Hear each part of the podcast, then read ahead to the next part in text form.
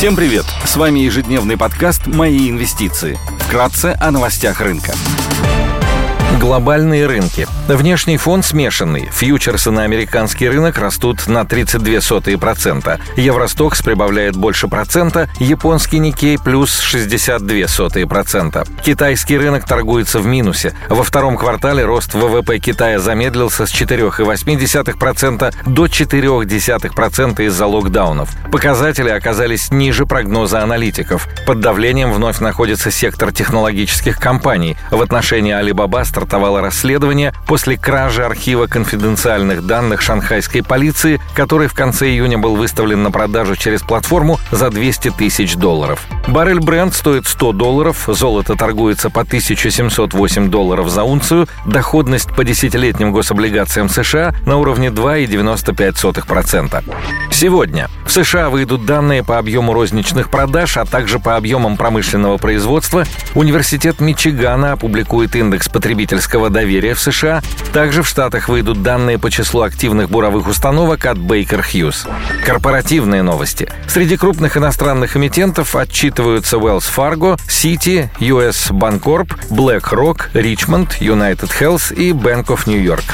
Идея дня – Сегодня пройдет сбор заявок по трехлетним облигациям МТС банка с рейтингом РУА- от «Эксперт.РА». Ориентир по доходности к погашению не выше 230 базисных пунктов кривой ОФЗ, что эквивалентно 10,85% годовых. Старший выпуск МТС банка с погашением в 2023 году торгуется с доходностью 10,8-10,85% годовых или с премией на уровне 260 базисных пунктов кривой доходности ОФЗ и около 130 130-150 базисных пунктов к МТС. Доходность ликвидных облигаций материнской компании МТС срочностью 3-4 года составляет 9,5-9,8% годовых. Заявленный ориентир по доходности нового выпуска МТС банка дает премию к МТС порядка 110-120 базисных пунктов. МТС банк – это частный банк, который, согласно рэнкингу Банки.ру, занимает среди российских банков 32 место по активам и 29 место по собственному капиталу. Банк специализируется на потребительском кредитовании и занимает 16 место по розничному портфелю, согласно рэнкингу «Эксперт.РА», а также осуществляет обслуживание юридических лиц и является опорным расчетным банком МТС и группы АФК «Система».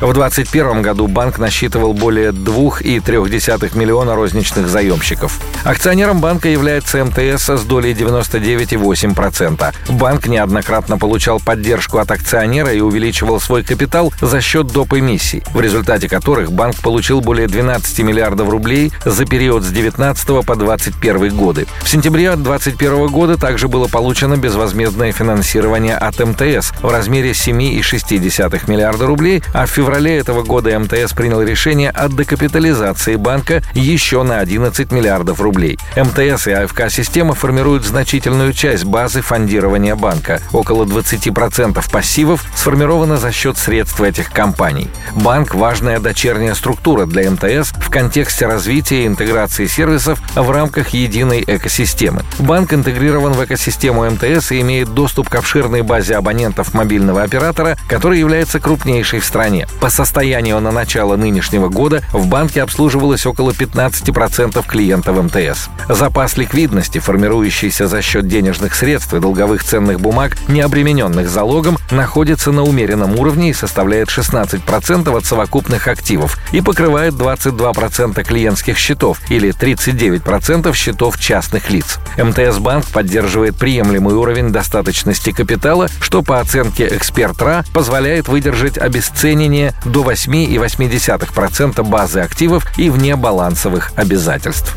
Спасибо, что слушали нас. Напоминаем, что все вышесказанное не является индивидуальной инвестиционной рекомендацией.